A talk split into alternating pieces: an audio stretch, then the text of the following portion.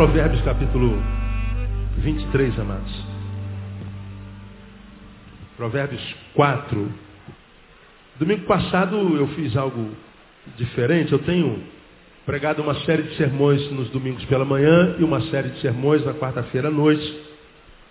Domingo de manhã passado eu peguei a série de sermões de quarta e preguei no domingo. E nem percebi, mas foi de Deus, foi de Deus. Aquela palavra precisava ser ouvida por alguém que Deus trouxe aqui. E na quarta-feira, portanto, nós, nós a, a repetimos, porque nós vamos voltar para a quarta-feira com aquela palavra, não é? É o pão de Deus, quando é que ele se multiplica na nossa vida, é o que nós estamos conversando na quarta-feira à noite, porque a gente tem visto a vida de muitos crentes amarradas, embaraçadas, diferente da vida daquele povo que estava lá à beira do caminho com Jesus, que preocupou os apóstolos, aquela multidão composta, segundo alguns historiadores, de quase, quase, quase 15 mil bocas, que chegava a hora do almoço, os apóstolos falaram, Senhor, vamos, vamos despedi-los para que eles vão às aldeias e vilas e comprem o que comer, porque nós não temos como alimentar essa multidão. E Jesus disse, dá-lhes voz de comer. E eles não tinham o que dar de comer para aquela gente toda. E Jesus mandou que eles passeassem pelo arraial e vissem o que tinha de comida. E no meio daquela, daquelas milhares de pessoas, eles acharam cinco pães e dois peixinhos. E Jesus disse assim, ó, é o suficiente. Cinco pães e dois peixinhos dá para alimentar 15 mil pessoas. E aconteceu isso. Aquelas milhares de pessoas foram alimentadas porque ele multiplicou o pão, se fartaram, não só matou a fome, o pão não só foi o suprimento de uma necessidade, mas o pão pode ser também fonte de prazer. Porque você sabe que a, até um tempo que a gente come é suprimento de necessidade, mas há um momento daí em diante que a gente continua comendo que já não é mais suprimento de necessidade. É prazer, não é? Você já está comendo além do que você precisa. Então você já não está comendo porque precisa, está comendo porque gosta. Né? E tem gente que manda ver, né, cara? Tem, tem gente que. Tem, eu, te, eu preguei no domingo passado, tem gente que estivesse naquela multidão, aqui presente, estivesse naquela multidão, o pão não dava, né? Que come, que é uma beleza. Mas o pão foi multiplicado, não é? Todo mundo se fartou, teve a graça de ter o pão transformado numa fonte de prazer, não só de necessidade. E mais, sobraram doze cestos cheios. Então, Deus multiplica o essencial, multiplica o pão. E a gente tem conversado nas quartas-feiras que isso não tem acontecido na vida de muitos crentes.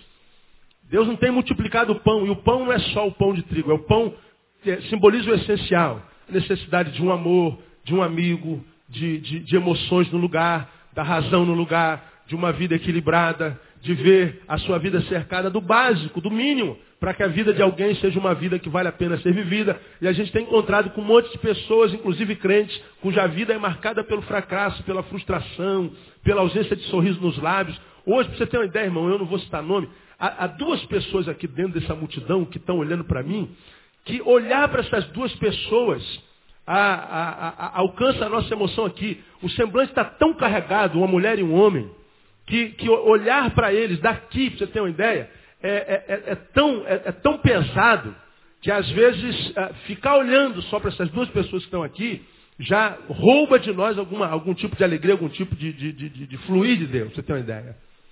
Fico imaginando quem está sentado do lado dessa pessoa aí. Não é? É muito pesado às vezes o semblante. Há pessoas que são tão carregadas. Né? O esoterista, né? o esotérico, diria, pô, essa pessoa está com energia muito, muito negativa, né, cara? Aí você, você chega assim do lado, você é, sente assim, ó. Aí daqui a pouco você está assim, ó. Pô, o que, que aconteceu comigo, meu Deus? Eu estava eu tava tão bem, né? Dá uma olhadinha para o lado, às vezes é o lado aí, né? Ah, ah, nem sempre acontece, mas aqui de manhã, hoje, há, há duas pessoas que estão muito carregados. Eu estou impressionado com a capacidade de carregar essa força. Então, por que, que pessoas são assim? A, a, não flui, a vida está embaraçada, a vida não desamarra. É assim há, há 10 anos, há 20 anos, é assim há 30 anos. Por que, que o, Deus não multiplica o pão? Por que, que não tem o, o essencial? A pessoa não consegue esboçar, não consegue esboçar um sorriso. Não há um brilho nos olhos. Os olhos parecem que são foscos. E aí a vida se torna assim, porque o nosso exterior é a projeção do nosso interior. Lembra que eu preguei sobre isso? Há pessoas que olham aqui uma roseira linda e ela tem 20 mil é, é, rosas nela, um pé com 20 mil rosas. Há pessoas que vão olhar para essa roseira, meu Deus, que coisa linda, quantas rosas maravilhosas. E há outras que vão chegar nessa roseira e vão falar assim, meu Deus, quanto espinho tem nessas, nessa roseira. Um olha para a rosa, outro olha para o espinho. Então, a, a, o nosso mundo, a nossa vida, é, é, é, a expressão, é a produção do nosso interior.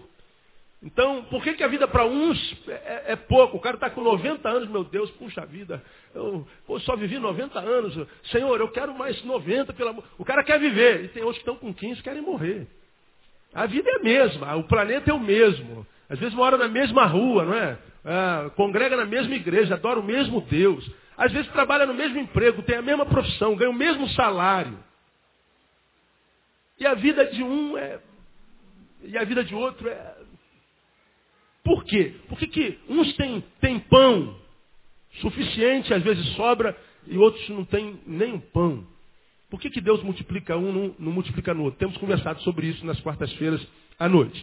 Hoje de manhã, nas, nas, nos domingos pela manhã, nós temos conversado sobre Provérbios capítulo 4, versículo 23, que foi tal versículo o, a, a, fonte de uma série de sermões que nós pregamos também, que, cujo versículo diz assim, sobre tudo o que se deve guardar, leia comigo o resto, guarda o teu coração. Por quê? Porque dele procedem as fontes da vida.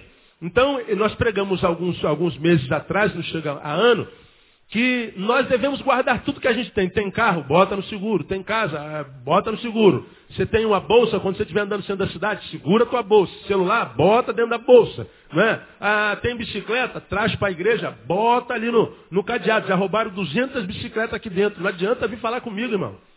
Nós estamos numa região de periculosidade, não tem jeito. Tem ser humano dentro, então a gente não sabe quem está sentado aqui. Toda, toda hora rouba uma bicicleta, está solta. A, a, igreja sai de um portão para outro. Tem um monte de gente que entra aqui para passar para o outro lado, do lado de lá para passar para cá. Então, tem uma bicicleta, guarda tua bicicleta, bota no cadeado. Sei lá, tá com teu carro aí fora, bota uma tranca, bota, sei lá. Sobre tudo que se deve guardar, e deve guardar tudo, mas sobre tudo que se deve guardar, o que a gente tem que guardar mesmo? Coração. Ora, se ele está dizendo, guarda teu coração, portanto, o que, que a Bíblia está dizendo para nós, Neil? É possível que você perca o teu coração. E você não pode perder teu coração, meu. Mas por que, que eu não posso perder o coração, Deus? Porque é dele que procedem as fontes do quê? Da vida. Ora, quer viver abundantemente, quer que a tua vida seja uma vida que vale a pena ser vida, quer então, você, precisa guardar a fonte, porque é de dentro dele que a vida exala, que a vida a, a, é profusa, é de dentro dele que a vida a, se, se espraia para a nossa existência. Então, se você perder o coração, não adianta ter nada do lado de fora, não adianta ter carro, ter mulher, ter, ter emprego, ter dinheiro, não adianta ser crente, não adianta ser nada. O, se, se perder o coração, já era. Aí, diga para você, que você não tem a sensação de que você vive numa geração, num estado chamado Rio de Janeiro, onde as pessoas não perderam o coração. Pessoas não têm mais coração, pessoas não estão nem aí, meu. Pessoas matam, pessoas não respeitam as emoções, pessoas ah, dão um tiro na tua cabeça para tirar o teu tênis.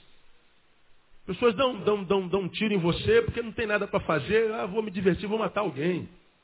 E ninguém está nem aí. Você vê as barbaridades acontecendo na televisão, nos hospitais, nos abusos de poder. E você vê que o governo não faz nada, o presidente não faz nada, ninguém faz nada. Está todo mundo morrendo porque não tem médico no hospital. Isso há 200 anos. Entra político, sai político, nem não está nem aí. Não foi o pai dele que morreu, o pai dele não vai para o hospital público, nem a mãe dele, nem o filho dele. Então não existe mais, mais, mais amor, solidariedade. Então as pessoas perderam o coração. E se não há mais coração, não há mais vida. O que existe é, é, é uma existência, como eu digo sempre, lúgubre, uma existência é, com ausência de vida, uma existência que nada mais é do que o respirar, é, é, viver um dia de cada vez, que se dane, comamos e morramos, bebamos porque amanhã morreremos. Então, ah, não quer nem saber. Aí tu vê uma juventude que entra na droga com tanta facilidade, né? O cara bota um cigarrinho de maconha na frente dele aqui, vem cá, otário, vem cá, seu trouxa, seu vazio, oco. Vem ver se você transforma a tua vida em alguma coisa que vale a pena. Aí vem o, o menino de 16, 17, 18 anos, igual um cachorrinho com rabinho abanando e, e pega maconha e depois se vê escravo daquela maconha para o resto da vida. Como é que é fácil o traficante levar o sujeito para droga? Como é que é fácil o moleque entrar no crime, abrir mão do futuro inteiro, por causa de uma sensação de poder, por causa de uma armazinha na mão? Como é fácil destruir gente hoje? Como é fácil se destruir hoje? Como é grande o nosso poder de autodestruição? Como é que nós nos comiseramos com pequenos problemas? Pessoas que têm uma unha encravada e querem morrer. Morrer, abrem mão da vida com tanta facilidade. Por quê que isso acontece? Perderam o coração. E nós falamos por que, que nós não podemos perder o coração. O que nós não falamos foi, pastor, como é que a gente faz para não perder o coração?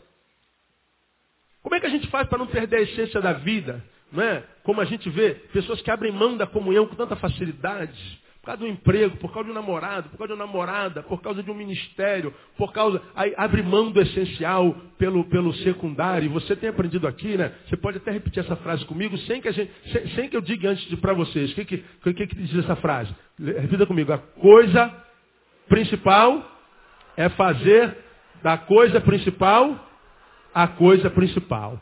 A gente tem aprendido isso aqui, que a coisa principal é fazer da coisa principal a coisa principal. E como essa geração tira a coisa principal do centro e vai viver o secundário. Aí volta depois de 10 anos. Pastor, eu estou tão infeliz, pastor. Pastor, eu não sei o que está acontecendo comigo, pastor. Oh, pastor, a minha vida, pastor. Oh, Deus, por que Deus? Por que Deus? A resposta é muito simples, não é? Muito, muito simples. Ah, olha o que você plantou ontem. Você vai saber o que você está colhendo hoje. E olha o que você está plantando hoje. Você vai saber onde é que você vai estar daqui a cinco anos, daqui a dez anos. Você sabe exatamente onde vai estar. Não precisa de fé. É só você olhar para a vida que você está vivendo hoje. Né? Olha, pô, pastor, mas eu sinto até um prazerzinho de vez em quando. É, mas isso é uma semente. Olha o que você está vivendo hoje. O hoje. Você vai saber onde é que você vai estar amanhã, daqui a 3, 5, 10 anos, quando você estiver com 30, 40, 50 anos. Você vai saber exatamente. Ah, pastor, então a gente pode, pode saber o futuro? Pode, claro que pode. O futuro é plenamente discernível. É só você analisar o teu presente. Olha o que você está plantando hoje. Na tua vida profissional, você vai saber como é que você vai estar daqui a 10 anos. Olha o que você está fazendo com a tua vida espiritual. Você vai saber no braço de quem você vai estar daqui a 10 anos, ou então quando você estiver velho. Se no braço de Deus ou no braço do diabo. Você vai saber quem é que vai te dizer, seja bem-vindo, filho, no dia do juízo. Né? Porque você sabe que Mateus 25 fala muito claro sobre isso. Né? Um, ele vai dizer, vinde a mim o quê? Benditos de meu Pai, possuir por herança o reino que vos está preparado desde a fundação do, do, do, do, do tempo. Mas o outro ele diz, apartai-vos de mim o quê? Malditos. Para onde? Para o fogo eterno preparado para o diabo e seus anjos. Então você vai saber no braço de quem você vai estar. Amanhã, quando você olha para o que você está semeando na tua vida espiritual hoje. Lembrando que amanhã é um tempo que não existe. Hoje você está vivo, você não sabe se amanhã você está vivo, né? Você não sabe se vai envelhecer, se você vai ter o privilégio de envelhecer. Portanto, o hoje tem que ser um hoje como se fosse o último dia da nossa vida. Então, quem tem entendimento entende, quem não tem, sofra. Né? Não tem jeito. Então, pastor, como é que a gente guarda o nosso coração? Esses versículos nos ensinam. Versículo 24. Sobretudo deve guardar, guarda teu coração, porque dele procede as forças da vida. Aí ele vai nos dizendo como? Desvia de ti o quê? A malignidade da tua boca. E alonga de ti a perversidade dos seus lábios. Então nós aprendemos domingo retrasado que a gente guarda o coração filtrando a produção dos lábios. Pastor, o que, que tem a ver a boca com o coração? Nós aprendemos naquele domingo lá. Ele está dizendo, desvia de ti a malignidade da boca. Ele diz sobre tudo que se deve guardar, guarda o teu coração, porque dele procede as fontes da vida. É lá que a vida se aloja. Então como é que eu guardo o meu coração, Salomão? Me ensina. Desviando o, do, do, a malignidade dos teus lábios. Alongando de ti a perversidade dos teus lábios. Por quê? Porque a boca tem uma capacidade enorme de contaminar o nosso coração. E por que, que ela tem isso? Porque Mateus nos ensina no capítulo 15: não é o que entra pela boca o que contamina o homem, mas o que sai. Saiu pela boca, saiu de nós. Embora de nós tenha saído, é a nós que isso contamina.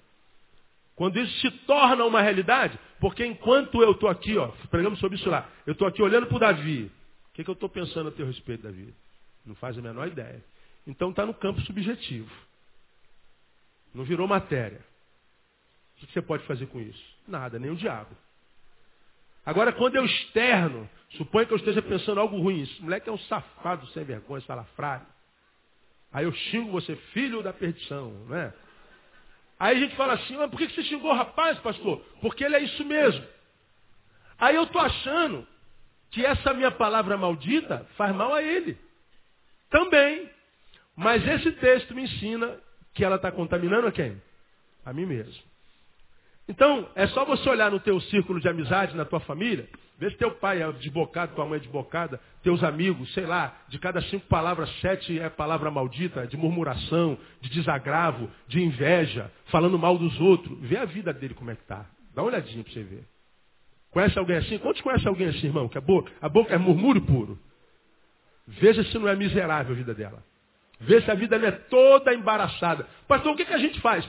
Pede a ela para limpar a boca dela. E se ela não fizer, vai morrer assim. Vai morrer assim. Vai, vai passar pela vida sem conhecer a vida. Nasce, morre sem ter vivido. Isso é que é triste. Né? Produção dos lábios. Então nós falamos sobre isso naquele, naquele sermão todinho. É o que sai que me contamina. Não é o que eu como. O que eu como contamina o meu corpo. Né? Teve uma irmã que, que, que, hoje entrou lá no meu gabinete e falou assim, pô pastor, cheguei ontem do passeio que foi uma benção, mas de madrugada eu fui parar no hospital. Falei, mas o que, que houve, irmã? Abusei da linguiça. A comida lá, olha, se tem uma coisa que não tem naquele sítio, é espírito de miséria. Amém ou não, gente? Sítio bom, o pessoal não é miserável. Gostei daquele sítio lá, podemos voltar lá muitas vezes, ganhar o freguês. Tem sítio que tu vai, o cara é miserável, fica contando pão. Quantas pessoas vêm, pastor? 100. Então bota 100 pãezinhos pela metade. Miserável. Então a gente não volta nunca mais, né? Então, a, a, a irmã falou assim, pastor, comi muita linguiça, muita gordura. Foi para onde? No hospital. Contaminou o corpo. Mas essa linguiça não tem poder de contaminar o coração dela. O que que contamina o nosso coração? O que que contamina a, a nossa alma? O que sai da nossa boca. Então como é que eu guardo meu coração que é fonte de vida? Filtrando a produção dos meus lábios. Então, irmão, coloca um guarda sobre a tua boca, porque ela pode fazer uma desgraça na sua própria vida, até porque 18, 21 de Provérbios fala sobre isso. A morte e a vida estão no poder de quem? Da língua. A nossa língua é um veneno que a gente carrega dentro da boca. Se morder essa língua aí, você morre envenenado, dependendo da tua língua. Mas tua língua pode ser fonte de vida também.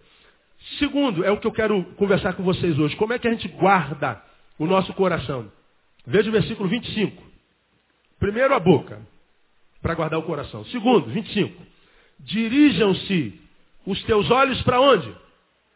Para frente e olhe as tuas pálpebras diretamente o quê? Diante de ti. Quem tem outra versão aí na Bíblia? Leia aí. Os teus olhos olhem o quê? Direito. O que mais, Davi? E as suas pálpebras diretamente o quê? Diante de ti. Olha que coisa muito interessante, irmão. Sobre tudo que se deve guardar, guarda o coração. Portanto, você pode perder. Se está dentro de você, você pode perder. Se perder, acabou a tua vida. Tu morre antes da morte chegar. Como é que eu guardo o meu coração? Ah, filtra a produção dos teus lábios. A tua boca pode contaminar você e pode matar você antes da morte chegar. Segundo, cuidado com os teus olhos. Que os teus olhos sejam sempre olhos que olhem direito. Ou olhem para frente. Até porque num bípede como nós, num ser humano, os nossos olhos estão na frente. Não dá para olhar para trás. Se eu quiser olhar o que, que a, a menina que está traduzindo aqui para os deficientes auditivos está fazendo, eu posso tentar jogar os meus olhos todo para lá, mas não dá. Eu só sei que tem um ser humano ali que eu não sei quem é, que está mexendo. Agora eu não consigo discernir o que está lá. Como também não consigo ver o que, que a pastora está fazendo lá atrás. Não dá. Se está fazendo careta, se está rindo, não dá. Meus olhos não vão lá. Porque num bípede como nós, os olhos estão na frente. Tem alguns animais, né? alguns lagartos, os olhos olham para todos os lados, já viram? Os olhos dele dão volta, quem tem net geográfico vê esse negócio aí. O nós não. Estamos com os olhos ah, no corpo voltados para frente, então a gente olha direito.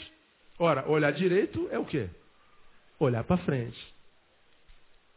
Mas pastor, o que, que os olhos têm a ver com o coração? Ora, se a Bíblia está falando que os olhos têm que olhar direito, as nossas pálpebras têm que olhar diretamente diante de nós, ele está dizendo assim, se você não cuidar dos teus olhares, teus olhares podem fazer você morrer antes da morte chegar. Portanto, o que, que ele está dizendo aqui? Como é que eu guardo meu coração? Norteando os meus olhos. Ah, eu estou desnorteado. O que, que é estar desnorteado? Sem norte. E o que, que é o norte? É um dos pontos. O quê? Cardeais. Então aqui em cima está o quê? Norte, embaixo. E aqui?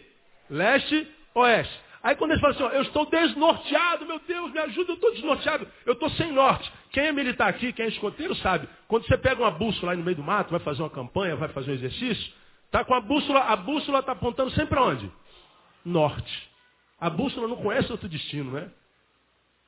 Agora, quem já fez selva? Eu fui paraquedista durante alguns anos, fiz selva lá, fiz SIG, lá na Amazônia, e duas vezes. Um como aluno e outro como instrutor. Brigada paraquedista, pé de barro, irmão. É.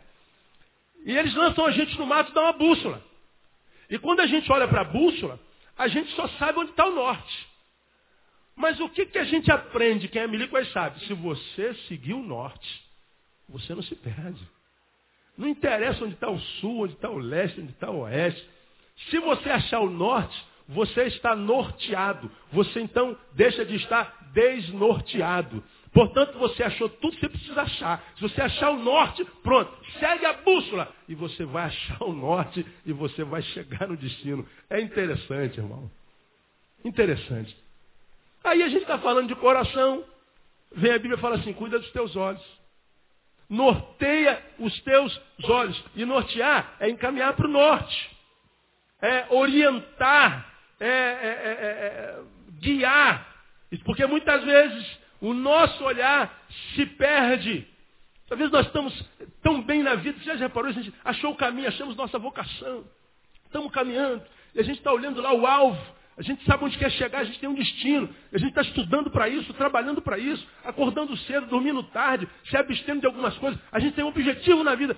De repente o nosso olhar se distrai sei lá, alguém nos chamou ali, alguém chamou nossa atenção ali, alguém nos fez uma proposta aqui, e a gente tira o olhar da frente e desvia o olhar. Nossa vida inteira vai por água abaixo. Quem aqui já bateu com o carro porque dormiu no volante alguma vez? Uma cochilada, sei lá, não precisou ter batido, você deu uma. subiu a calçada, matou um cachorro, sei lá, levante a mão bem alta assim. Ó, tem uma meia dúzia aí. Quanto tempo você dormiu para bater com o carro, Ramos? Milésimos de segundos. Você estava com o teu olhar na pista. Milésimo de segundo. Quando você deu uma, um, tirou o olhar da frente, teus olhos foram para outro destino fechado, pum, teu carro bateu, atropelou alguém, caiu da moto, porque até na moto a gente dorme. Temos colegas que já morreram porque dormiram um segundo na moto. Os olhos foram tirados do lugar. Aí, a gente perde a vida. Ora, se eu sei se eu tirar o meu olhar do foco, eu perco meu coração. Eu tenho, portanto, que olhar os meus olhos com mais cuidado e com mais de confiança. Por uma simples razão. Ah, vamos para Mateus, mais adiante um pouquinho, irmão. Mateus capítulo 6. Quero ler com você uma coisa interessante. São palavras de Jesus. Mateus, capítulo 6.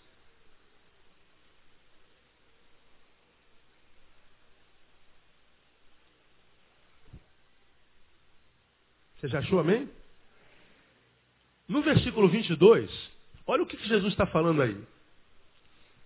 A candeia do corpo são o quê? Os olhos. De sorte que, se os teus olhos forem bons, leia o resto comigo. Todo o teu corpo, o quê? Terá luz. Então veja se é isso que a Bíblia está dizendo. Você olha para esse corpo aqui, de 1,87m, e no alto dele, na cabeça, tem dois olhos pequenininhos. Se esses dois olhos forem bons, o que, que acontece com esse corpo todinho? Todo ele será iluminado. A minha vida será uma vida desenvolvida na luz. Agora veja 23. Se porém os teus olhos forem maus, o teu corpo será o quê? Tenebroso. Se, portanto, a luz que em ti há são trevas, quão grandes são tais trevas. Esse segundo versículo está dizendo o seguinte, ao contrário do 22, esse texto está dizendo, se os teus olhos forem maus, todo o teu corpo, 1,87m de corpo, será mau, será trevas. Porque a luz que ilumina teu corpo não é luz. A tua luz são trevas. E se a tua luz for treva, quão grandes são essas trevas. Portanto, o que ele está dizendo é o seguinte: se os teus olhos forem olhos malignos, você está andando em trevas. E essa treva que é produzida pelos olhos são as piores trevas nas quais o ser humano pode andar. Quão grandes são essas trevas. Portanto, esse texto na boca de Jesus me ensina o seguinte, Neil. Se os teus olhos forem maus, esses olhos podem transformar a sua vida numa vida tenebrosa. Teus olhos têm o poder diabólico de transformar a tua vida numa desgraça. Porque ele tem um poder incomensurável de matar corações. Um poder que é assemelhado a quase nada no teu corpo. Quando as trevas da vida vêm pelos olhos, uma é essas trevas. Pelo, pelo, pelo, pelo, por outra parte do corpo, como da boca, por exemplo, essa é uma treva. Agora, quando as trevas são produzidas pelos olhos, ele está quão grandes são essas trevas. Como quem diz, o que o olho pode fazer no coração, no interior de uma pessoa, na vida de uma pessoa, é algo tão poderoso que parece que muitas vezes não consegue ser desfeito.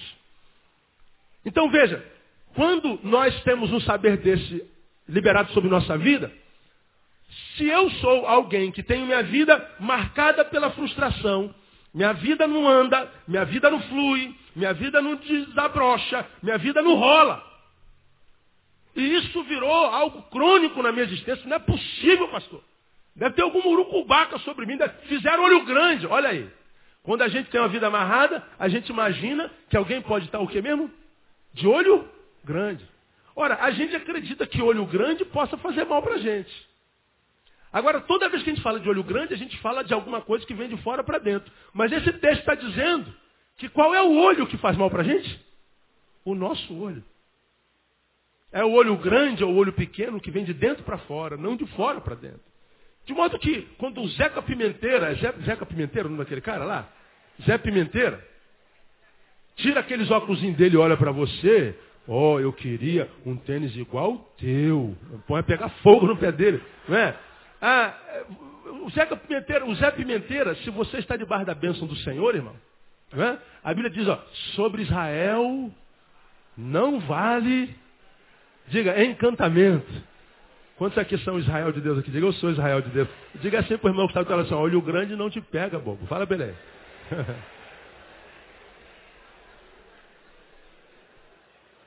Todavia deixou molhar o bico.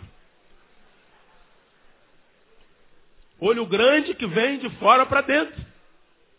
Mas o que vem de dentro para fora, Jesus, não Neil está dizendo, esse pode te pegar. E aqui eu queria conversar com você um, um, um, um pouquinho sobre olhares. Porque a gente pode olhar em muitas direções, mas há três direções é, para as quais a gente não tem jeito, a gente tem que olhar. Primeiro, olhar para a vida. Como é que a gente vê a vida? E dependendo da forma como a gente vê a vida, a vida frutificará sobre nós. Segundo é como é que a gente olha as coisas. Não tem como passar pela vida sem olhar para as coisas que a gente tem, gostaria de ter, as coisas com as quais a gente sonha. Com os que pertencem à vida, mas não é vida em si. E a terceira coisa para a qual a gente olha, não tem jeito, tem que olhar, são as pessoas. E a vida se resume a isso ao olhar e a dinâmica que a gente dá para a vida, ao olhar que a gente faz para as coisas e olhar para as pessoas, para aqueles com os quais nós somos e as quais nos ajudam a ser o que nós somos. São três direções. Como é que a gente tem que olhar para a vida? Para que a nossa vida seja uma vida que vale a pena. Vamos a Filipenses capítulo 3. Deixa eu mostrar algumas coisas para vocês aqui, rapidinho, nesses minutinhos que a gente tem pela frente. Filipenses capítulo 3. Porque nós já sabemos que o meu olho pode me matar, o teu olho pode te matar. Sabemos que os nossos olhos podem gerar uma, uma treva tão profunda, tão profunda, que muitas vezes parece que nem a luz de Deus consegue iluminar. Então eu tenho que nortear os meus olhos, e a Bíblia diz que nortear meus olhos é guiar meus olhos, olhar para frente, olhar adiante. E a Bíblia diz que quando o assunto é vida, em Filipenses capítulo 3, nós vemos lá no versículo 13 algo muito interessante. Você já abriu Filipenses 13, sim ou não? Muito bem, versículo 13. Irmãos, Paulo falando. Quanto a mim, não julgo que o haja alcançado. E do que, que ele está falando? Da salvação em Cristo Jesus. Ele não sabe. Ele está dizendo aqui, ah, no conhecimento dele daquela hora, ele não sabia ainda se já tinha alcançado a plena salvação ou a, a, a, a estatura de um homem perfeito e santo. Mas ele está dizendo assim, quanto a mim eu não sei. Aí parece que ele muda de assunto. Mas uma coisa faço. E o que, que ele faz? É que, esquecendo-me o quê? Das coisas que atrás ficam e avançando o quê? Para que estão adiante de mim, o que, que ele faz? Prossigo para o alvo, pelo prêmio da vocação celestial de Deus em Cristo Jesus. Olha o que Paulo está falando aqui. Esta é a forma como eu olho a vida. Eu olho para a minha vida e a nossa vida é composta de quê? Porque nós somos seres cronológicos, temos um início e temos um fim.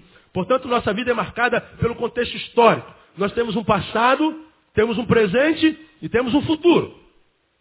E você sabe que, embora nós só possamos viver no presente, sabemos que o passado e o futuro têm a capacidade em nós de influir no presente que nós podemos viver. Você sabe que nós, embora estejamos vivendo hoje, dia 20 de, de julho, você sabe que o que nós fizemos ontem tem um peso muito grande no que nós estamos vivendo hoje. Quantas pessoas me pararam no caminho aqui, chegando à igreja? Puxa, pastor, que dia legal nós tivemos ontem. Outros falaram assim, poxa, será que a gente vai ter outros dias desses? Porque que dia legal. Ele está aqui vivendo hoje com a cabeça no ontem. Esse ontem que ele está lembrando é um ontem que está trazendo uma herança gostosa para o hoje. Agora, os nossos ontem só têm lembranças gostosas? Há pessoas que estão aqui que não são felizes desde quando a mãe morreu, há 30 anos atrás. Nunca mais foi feliz. Há pessoas que estão aqui, mulheres que nunca mais foram felizes desde que o marido foi embora, há 15 anos atrás. Vice-versa, maridos que são infelizes desde quando aquela mulher foi embora, há 20 anos atrás. Há pessoas que não acreditam mais que existam homens que prestam porque ela foi machucada por todos os homens com os quais ela, ela se, se, se, relacionou. Então ela pega aqueles três homens que feriram-lhe a alma diz assim, ó, todos os homens do mundo são iguais, ninguém vale nada. Da mesma forma, homens, homens que foram feridos e traídos por pessoas no passado, que agora quando olha para a mulher vê um produto a ser usado, é um produto descartável. E ele quer ferir mesmo, ele quer machucar. E ele acha isso legal, porque mulher é tudo igual, ninguém vale nada. Pessoas que não acreditam mais em Deus, porque no, no tempo da maior dor dele, ele falou com Deus e Deus não respondeu. E a gente sabe que isso é um equívoco. É que Deus nem sempre usa verbo, Deus usa silêncio. E se você não estiver ligado em comunhão com Ele, Deus vai passar por dentro de você, do teu lado, te atropelar com o carro dele, você não vai perceber. Aí o que, que você faz? Você quer punir a Deus, se afastando dele, da sua comunhão e da sua igreja. Aí está vivendo essa vida que está vivendo aí, ó, uma vida miserenta. E a vida hoje está nessa miséria por causa de, de heranças que trazem do passado. E outros não conseguem viver uma vida no tempo de hoje boa porque tem medo do futuro, tem preocupação exacerbada, tem ansiedade crônica. Meu Deus, ela vai operar no dia 21 de dezembro, mas hoje ela já não dorme. Ela vai fazer a prova no, no, dia 15 de agosto, mas hoje ela já está é, vomitando de tanto, tanto é, é, desespero. Pessoas que trazem o amanhã e lançam de tal forma naquele dia que se chama hoje, que o hoje não consegue ser vivido, porque está completamente invadido pelo amanhã, que também está completamente invadido pelo ontem. E aí o amanhã e o ontem fazem uma pressão tão forte no hoje que o hoje não vale a pena ser vivido. Aí a pessoa tem depressão, a pessoa não consegue dormir, aí não consegue dormir algumas noites, vai ter que tomar remédio psiquiátrico, aí se vicia nesse remédio, e aí não consegue mais viver sem esse maldito desse remédio. E aí a vida é, é uma vida artificial, porque o, o organismo, seja na, na, na, no bio ou no psíquico, não está funcionando a pleno vapor, está funcionando por causa do estímulo exterior, que é remédio, que é farmacológico, e aí a vida vai perdendo o colorido, e a gente não sabe por quê. Simplesmente porque a gente está olhando a vida de forma errada. Como é que Paulo diz? Uma coisa eu faço. É que esquecendo-me das coisas que para trás ficam. Ele está dizendo assim, na minha vida, o passado vai ser passado enquanto existir. Ele está dizendo, o passado precisa ser passado. Nós temos que deixar o passado ser passado da nossa vida, se queremos que a nossa vida, enquanto hoje, seja um hoje que vale a pena. E ele está dizendo, prossigo para o alvo da soberana vocação que é em Cristo Jesus. Ele está dizendo assim, olha, o meu passado não vai influir com relação àquele lugar para onde eu vou fitar os meus olhos. Porque há um passado aqui me carcomendo. Há alguma coisa me culpando aqui atrás, há alguma coisa gerando amargura aqui atrás, para que eu tire o, o, o, foco da minha, da minha visão, para que eu tire a minha visão do foco. Eu fico olhando para trás, eu fico remoendo, fico desenterrando o cadáver, eu não permito que o cadáver seja enterrado. E em vez de olhar para o foco, para o alvo, aonde eu quero chegar, eu fico olhando para de onde eu saí, ou pelo menos de onde eu deveria ter saído. Não tem como ser feliz, irmão se o passado de um ser humano não se transformar em passado. Quantos milhares de seres humanos estão assim, agarrados ao passado de uma forma tão grande, querendo vingança, sendo carcomido pela amargura, pela tristeza. Aí a vida, enquanto futuro, perde toda a perspectiva de ser. E pastor, o que está acontecendo? É isso aqui. Não precisa de gabinete, irmão. Isso aqui é um gabinete coletivo. Isso aqui é a resposta para um monte de respostas que muitos de vocês têm buscado na vida.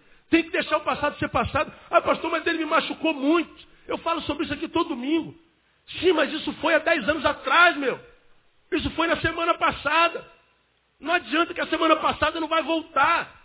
Portanto, se ele te machucou na semana passada, se você continua sentindo dor, já não é mais ele, é você. Você já aprendeu aqui que não é o que fazem conosco, é o que a gente faz com o que fizeram conosco. E eu estou aqui querendo que o homem morra. Quem está morrendo sou eu. Eu estou aqui querendo que aquele chefe tenha um câncer no estômago. Daqui a pouco quem está com câncer sou eu. Você sabe que nenhum câncer acomete um ser humano sem que antes ele tenha tido um problema psicológico muito grave e profundo. O câncer é um problema emocional. E nunca, em tempo algum na história da humanidade, se teve tanta gente com câncer.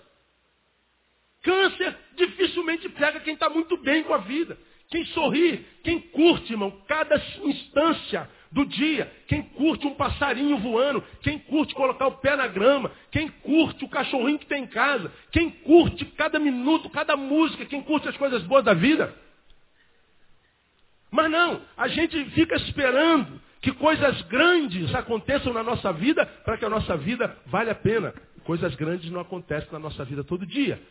São as macro coisas. Lembra que eu preguei sobre isso aqui? A gente fica esperando a macro coisa, quando na verdade tem milhões de micro coisas acontecendo que a gente não valoriza. E se a gente fosse unir as milhões de micro coisas que acontecem, você ia ver que todo dia acontece uma macro, macro coisa na nossa vida, só que é, é, é, desconfigurada em pequenos pedaços.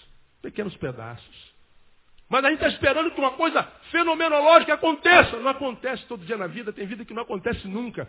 Agora, se toda vez que você acorda, irmão, você olha para a vida e fala assim, meu Deus, acordei mais uma vez, se eu estou vivo ainda há esperança.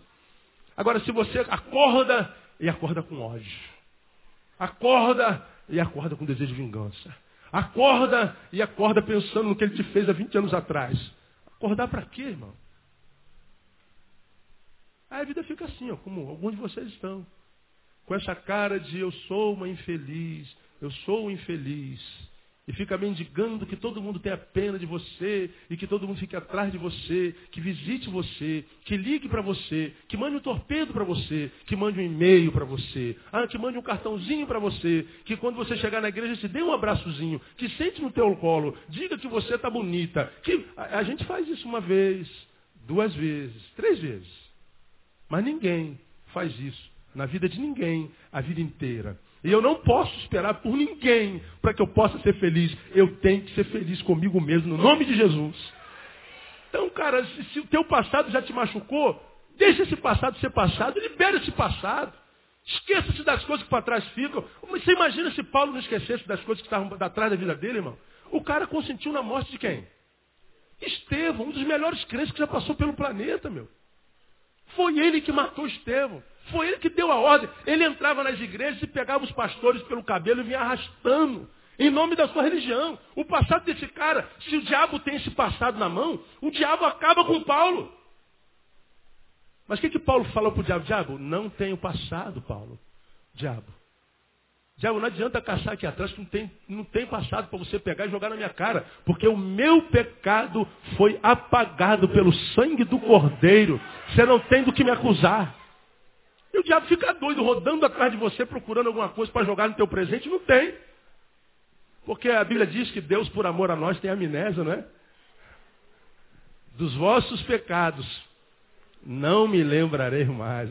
Quem não se lembra é retardado, irmão. Não tem como lembrar. Você se lembra do que aconteceu quando você era garoto, tinha oito anos daquele tombo. Você se lembra quando caiu de bicicleta, pelo primeiro beijo que você deu na boca, você lembra. Você, você lembra de quando aquele garoto roubou o teu sorvete e saiu correndo na escola. Você não esquece. Agora Deus fala assim, por amor de vocês, eu, eu fico retardado. Eu, eu, não me lembro. Lembra do pecado de Davi, Deus? Que pecado? Davi cometeu algum pecado? Eu não me lembro de Davi ter cometido pecado. Aí ele criou um versículo para Davi e para nós. Bem-aventurado o homem a quem Deus não imputa pecado. Mas ele pecou? Não, não vi, gente.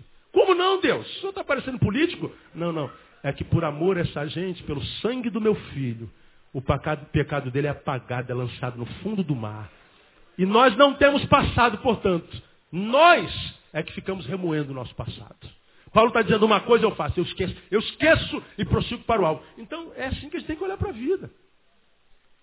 Deixando o passado ser passado, encarando o presente como tudo que nós temos na vida a ser vivido e lembrando que amanhã é um tempo que não existe. Portanto, eu não posso deixar de dormir por causa de amanhã.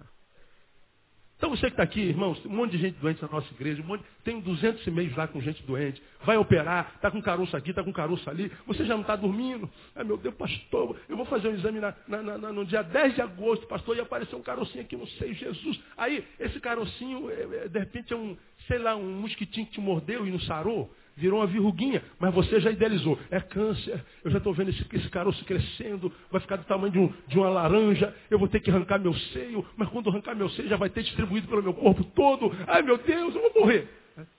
Aí quando vai lá, tira, faz a mamografia. E aí, doutor, e aí, doutor? Você está um mês sofrendo o câncer que vai te matar. Não, isso aqui foi um mosquito que, que mordeu. Vamos passar, é, sei lá, diga uma pomada aí. Passa uma pomada aí, três dias.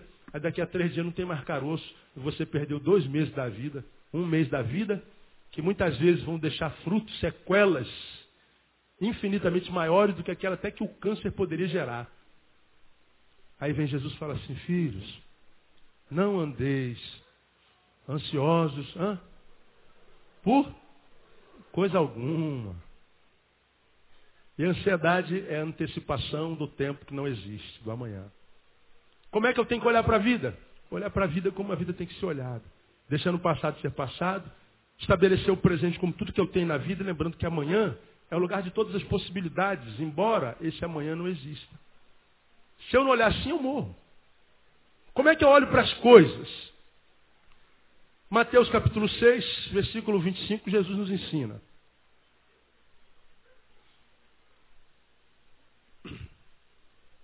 Mateus 6, Jesus diz assim, olha lá.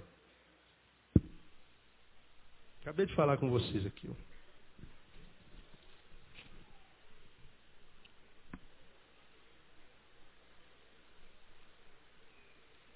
Não estejais ansiosos quanto à vossa vida. Pelo que a vez de comer, pelo que a vez de beber, nem quanto ao vosso corpo, pelo que haveis de vestir. Não é a vida mais do que o alimento e o corpo mais do que o vestiário. Então Jesus está dizendo assim, a, a vida você tem passado, presente e futuro. Então deixa o passado ser passado, o presente como hoje e o amanhã como se não existe. E com relação às coisas, quanto que haver de comer, não se preocupa com isso. E vestir, pastor, não se preocupa com isso. Isso não é problema teu. É o que você está falando aqui. Não é problema teu. Olha os lírios do, do, do, dos campos, olha o 26, olha as aves do céu. Não semeiam, não enceifam, nem ajuntam em celeiros. Vosso Pai Celestial as alimenta, não valeis vós muito mais do que elas. Irmão, você vale mais do que um pardal, do que um tizil.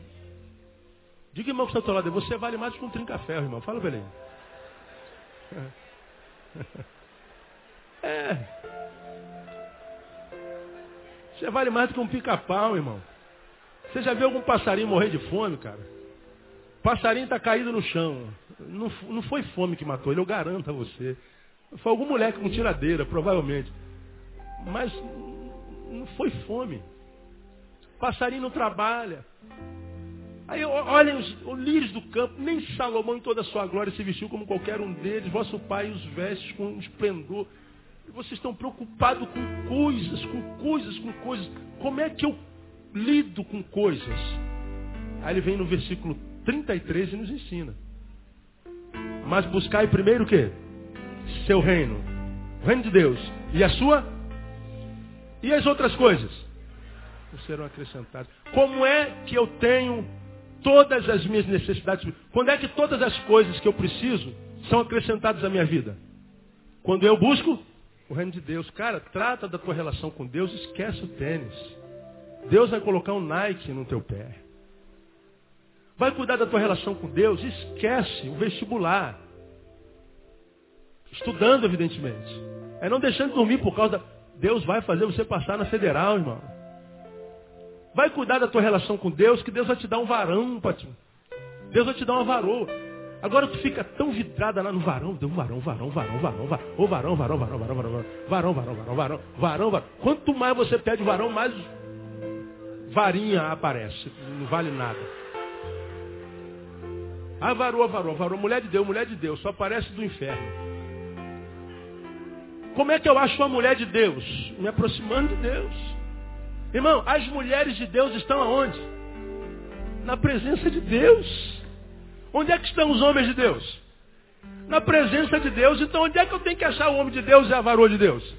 Na presença de Deus. Agora tu quer achar um varão de Deus, vai para balada. Ah, vai te catar, irmão. Vai morrer. Vai morrer de, de, de tristeza. Eu quero achar um, um, homem de Deus, eu vou, vou para onde? Eu vou para o carnaval.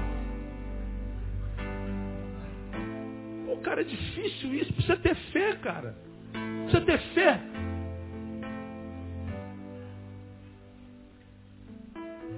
Cuida do teu relacionamento com Deus. Não deixe que nada tire o teu foco da cruz. Não deixe que nenhuma necessidade, emprego, conta a pagar, homem, mulher, carro, prosperidade, nada disso, tudo isso é importante. Mas nada disso é problema teu. Teu problema é cuidar da tua relação comigo, filho meu. Cuida do que é meu, que eu cuido do que é teu. É o que ele está dizendo. Eu sei de tudo que você precisa. Agora não. A gente tem problema e começa a se virar para dar um jeito no problema. A gente faz de tudo. Quando der um tempinho, a gente, se, a gente ora. Quando dá um tempinho, a gente volta para a igreja. Quando dá um tempinho, aí alivia um pouquinho, a gente volta. Deus, não, é, você está andando no está errado. Seus olhos estão olhando para o lugar errado. Seus olhos vão matar teu coração. Seus olhos vão fazer teu coração se perder. Porque você está lidando com coisas de forma errada coisas nós lidamos quando lidamos com Deus. Agora não, o cara passa na faculdade some da comunhão. Estou estudando, pastor. Então estuda, seu miserável. Transforma no médico, transforma no doutor. Você vai ver o doutor com dinheiro no bolso, desgraçado. Como essa geração de gente rica, que tem tudo. Tudo. Menos o essencial, que é alegria para curtir tudo que tem. Como eu digo, são tão pobres, mas tão pobres, que tudo que tem é dinheiro, mas nada, nada. Todos que estão do lado dele, estão do lado dele por causa daquilo que ele tem. Todos que estão do lado dele, estão do lado dele por causa daquilo que ele possui, mas não por causa daquilo que ele é. Porque se ele perder tudo que ele tem, é como filho pródigo. O que sobra é lavagem. a companhia de porcos. E a gente valoriza essa gente toda. Não estou falando que você tem que se afastar dos seus amigos. Agora, você não pode abrir mão de estar com o melhor de todos os amigos. E Jesus é o amigo melhor, amado. Lembra quando você cantava Jesus é o amigo melhor? Era molequinho, ó. Jesus é o amigo melhor. Jesus é o nosso Salvador. Jesus é o amigo melhor. Cantava isso com quatro anos de idade. Melhor, melhor. Jesus é o amigo melhor. Melhor, melhor. Jesus é o amigo melhor. É adversário. Agora a gente abre mão de Jesus por causa dos amigos. Você tem esses amigos que. Ah, vai te catar, não tem que sofrer mesmo. Você me desculpa, irmão. Eu, eu às vezes vejo seres humanos sofrendo, eu não tenho pena, não. Aí o cara fica com raiva de mim. Porque a gente tem que estar tá babando o tempo inteiro. A gente, cara, meu Deus do céu, isso aqui é lição de isso aqui é precioso demais. Quer ter um carrinho legal? Quero, pastor. Então, cola em Jesus. Ele é o dono de todas as lojas de automóvel. Eu quero ter minha casinha própria, pastor. Então eu vou trabalhar igual um condenado. E quando eu comprar minha casa, eu volto para a igreja. Você vai comprar a casa, vai perder o lar. Cola em Jesus. Jesus tem todas as chaves. Quando ele abrir uma porta, ninguém vai fechar. Porque a porta que ele abre, ninguém fecha. Pelo amor de Deus. Tem um cara que está cantando aí agora no Brasil, Lázaro. Quem conhece o Lázaro aí? Lázaro, quando saiu do Oludum, tu estava ouvindo o DVD dele, passou por um perrengue danado. Tinha vez que ele acordava, não tinha nem pão para comer. Aí eu pergunto, como é que você pode? Você agora é crente, você agora está tá passando fome, como é que você explica isso? Ele, é porque nem só de pão vive o homem. eu gostei dessa palavra dele. Nem só de pão vive o homem, mas de toda palavra que procede da boca de Deus. E a gente, por causa do pão, das coisas, a gente abre mão daquilo que procede da boca de Deus. Deus está dizendo assim, como é que eu lido com coisa? Não abra mão do que procede da boca de Deus. Deixa eu terminar, porque já, já se vai, muito tempo, nosso tempo já foi. E a terceira coisa para quem eu olho, é para pessoas. Como é que eu olho para as pessoas? Primeiro João. Terminei. Lá no finalzinho, perto de Apocalipse, primeira epístola de João, não é o Evangelho, primeira epístola de João, capítulo 1. Irmão, hoje, hoje, hoje a nossa geração é movida por sexualidade. É sexo o tempo inteiro. Bom, eu não sei contar vocês, eu gosto muito de sexo. Quem gosta de sexo aqui, irmão? Sinceramente, levante a mão. Só nós, só. Quem, quem gosta de sexo aqui? Levanta a mão bem. Tem vergonha não? Ah, bom. Tem gente que não gosta, eu, eu respeito.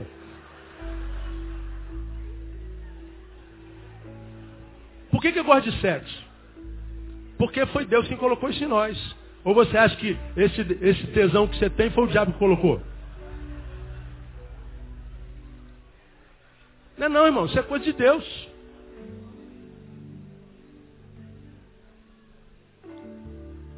Por que, que a gente tem tanta, tanta, tanta noia com sexo? Por causa da forma como ele é praticado hoje. Por causa da forma como ele é tratado hoje. Porque ele virou comércio, ele diminuiu o ser humano, ele coisificou o ser humano. Uma mulher virou uma, uma pizza. Alô, da pizzaria? É. Eu quero uma, uma gigante calabresa, acebolada metade e portuguesa outra metade. Meia hora tá lá. E a pizza.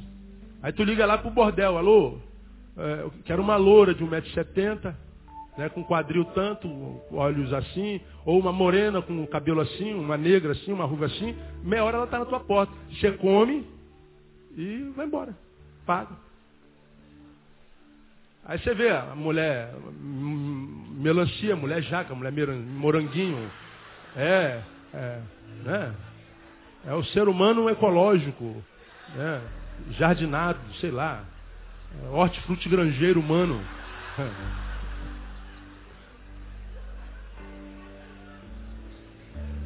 Aí aparece mulher fruta de tudo que é jeito. Aí virou banalidade. A mulher hoje não precisa ter cérebro, basta ter bunda. E Maria Rita compôs uma música muito interessante. Nem toda mulher é bunda. Aí você fala, pô, como é que o pastor fala essas coisas no púlpito? Eu desço do púlpito a falar. Se te escandaliza, eu falo. Agora, é a mais pura realidade, irmão. É a realidade. O ser humano perdeu o valor. Mulher não precisa mais pensar. Eu estou falando em tese, não estou falando que todas são assim. Aí, hoje, hoje tudo é sexo, as crianças estão sexualizadas. Você vai comprar fralda, tem alguém pelado. Você vai falar de cigarro, tem alguém pelado. Você vai eh, promover o futebol, tem gente pelada. Vai vender caixa de som, tem gente pelada ouvindo o som. Vai vender microfone, tem uma mulher pelada com o microfone na mão falando. Tudo. Promoção do lesbianismo. Eu não aguento mais ver a filha de Gretchen.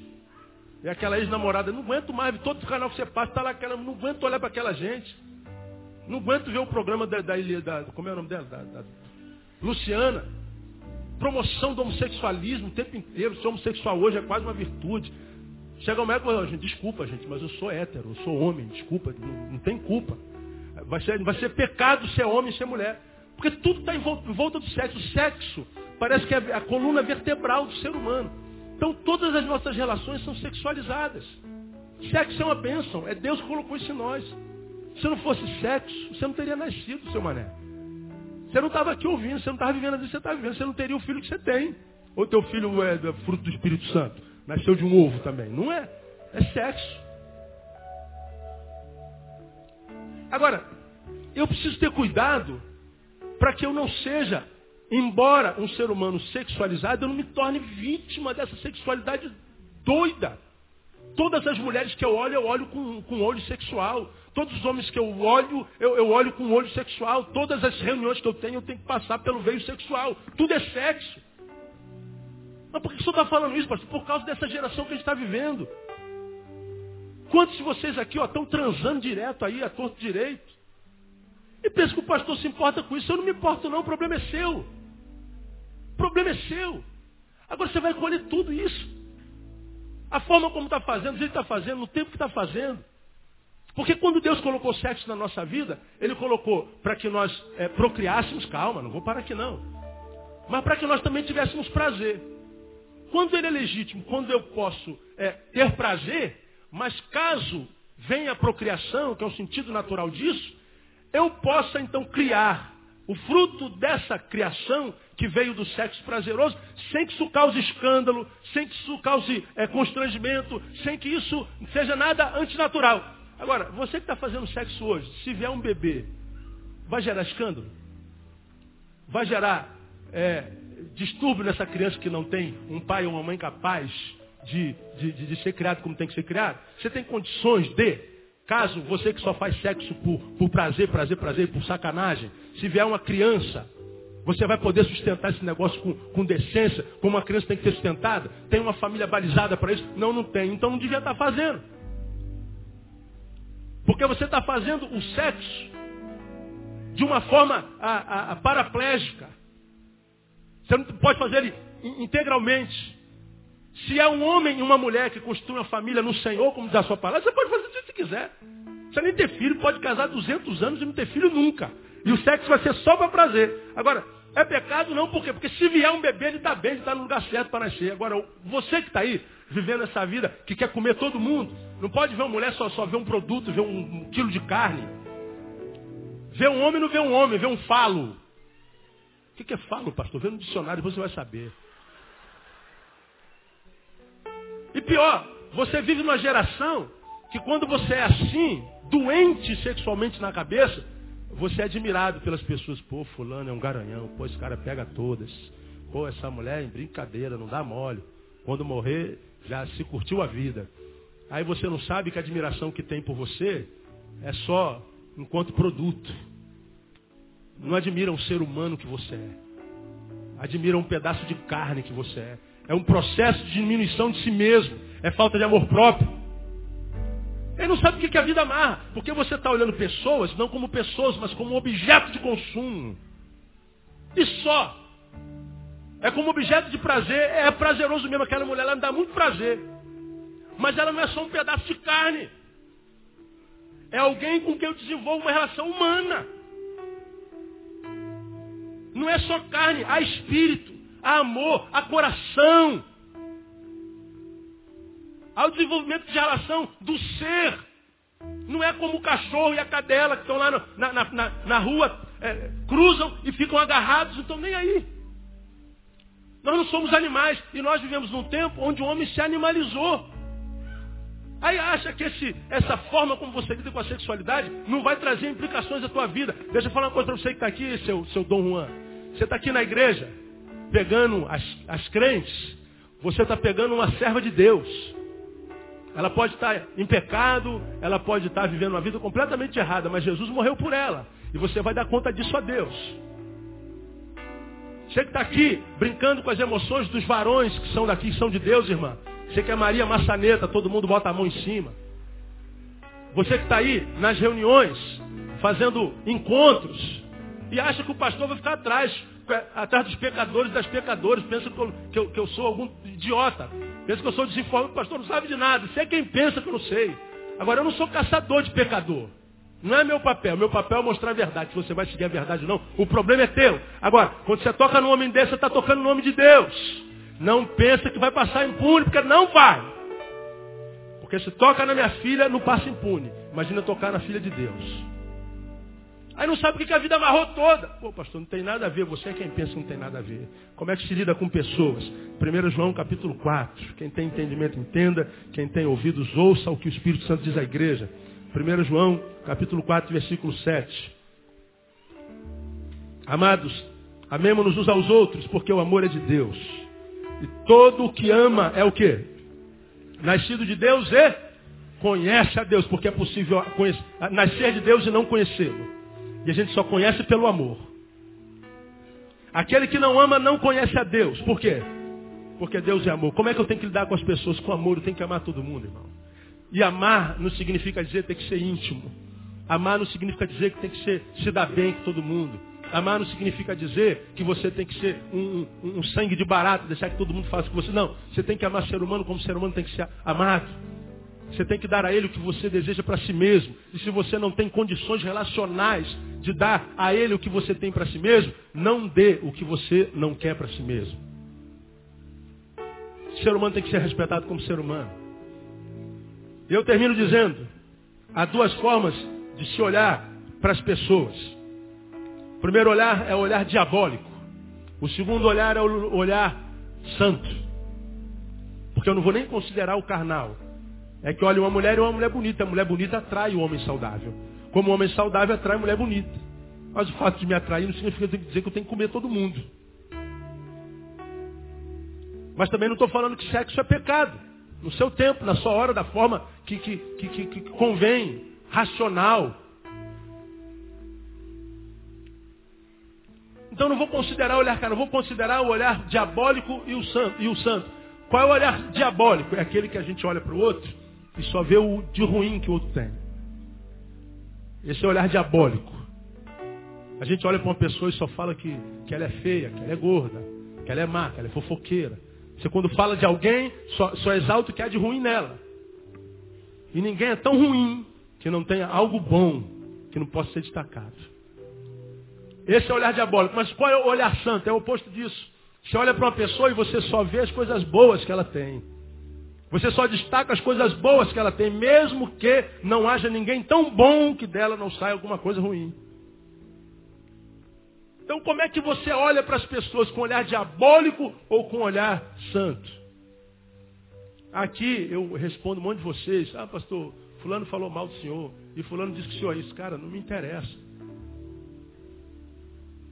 interessa. Eu sei quem eu sou em Deus, eu sei com que motivação eu faço o meu trabalho. Agora, se vão aceitar ou não, o problema é de cada um. Deus julga segundo a intenção do coração.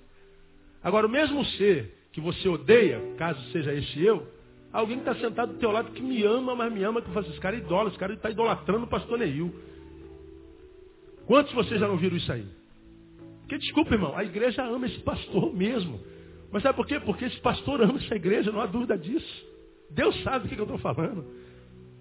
Deus sabe do que, já me foi oferecido para estar tá muito melhor financeiramente do que eu estou aqui. Deus sabe como esse homem podia estar, tá, é, em termos de coisas, melhor do que eu estou aqui. Não reclamo. O que, que dizer ter coisas lá e não ter o que eu tenho aqui, irmão? Liberdade para ser o que eu sou, para pregar o que eu prego, para me relacionar com Deus como eu me relaciono. Liberdade a despeito de ser crente, de poder ser neil. Porque na maioria das igrejas, os pastores não pode ser o que eles carregam no nome. Tem que ser uma projeção do inconsciente coletivo da igreja. Eu não estou nem aí para a igreja, eu sou o que eu sou. Se Paulo disse isso, então, meu irmão, eu também posso dizer, sou o que sou pela graça de Deus. Aí, quando a gente é o que é no coração de Deus, Deus exalta. Então, ah, o, o, o, João não vale nada. Pô, tem alguém que ama esse cara, pelo amor de Deus. Então, se, se alguém ama tanto esse João, o ódio que eu tenho por ele, de repente, não tem fundamento, porque tem alguma coisa boa nesse cara que eu ainda não descobri. Se tu tem olhar santo, você vai tentar descobrir a coisa boa. Mas não, você tem olhar diabólico. Deixa que o diabo inflame teu coração negativo contra aquela pessoa, que lá no fundo você sabe que é gente boa, seja ela quem for. Mesmo que seja o pai que estuprou, mesmo que seja a mãe que te abandonou, o amigo que ficou com a tua namorada, ele pode ter ficado com a tua namorada, mas você foi, foi amigo desse cara há quanto tempo? Você gosta dele, você gosta dela, mas você abriu mão dela porque ela naquele instante foi fraca e te traiu. Aí você começa a olhá-lo com um olhar diabólico. Aí Deus está dizendo assim, quando você tem um olhar assim, você está se contaminando a si mesmo.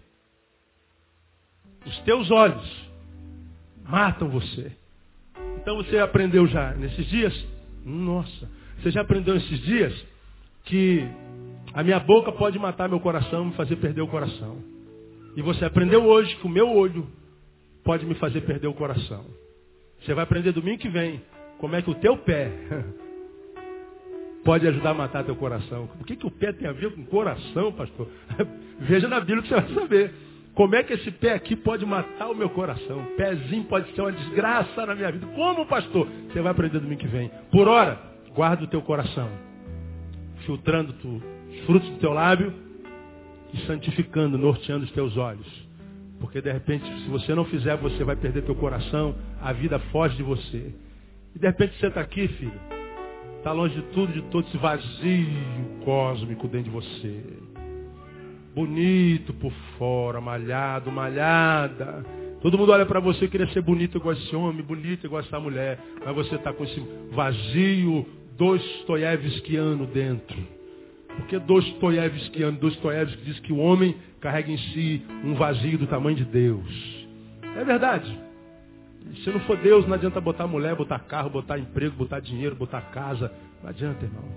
É Deus. E isso é através da boca através dos olhos. Quem tem boca e olho e ouvido, ouça o que o Espírito diz a você nessa manhã no nome de Jesus. Deus abençoe você com essa palavra.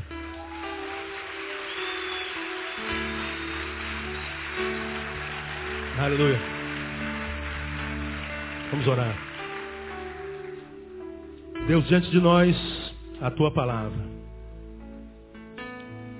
Palavra que não vale de nada se nossos ouvidos não forem santos. Como nem todos aqui são santos e se importam com santidade, Deus, eu te peço que aqueles cujos ouvidos são santificados, que querem filtrar os frutos dos lábios e querem nortear os seus olhos, portanto querem ter uma vida que vale a pena até o fim da vida, a estes e por estes eu rogo. Ajuda-os a reter essa palavra para que no tempo oportuno ela possa frutificar a cem por um, e que de cujo fruto teu filho possa se alimentar até o dia de Cristo Jesus. Nós oramos assim e os abençoamos em nome de Jesus, o nosso Senhor. Amém. Aleluia. Vou em paz até logo mais às 18 horas. Traga seu amigo.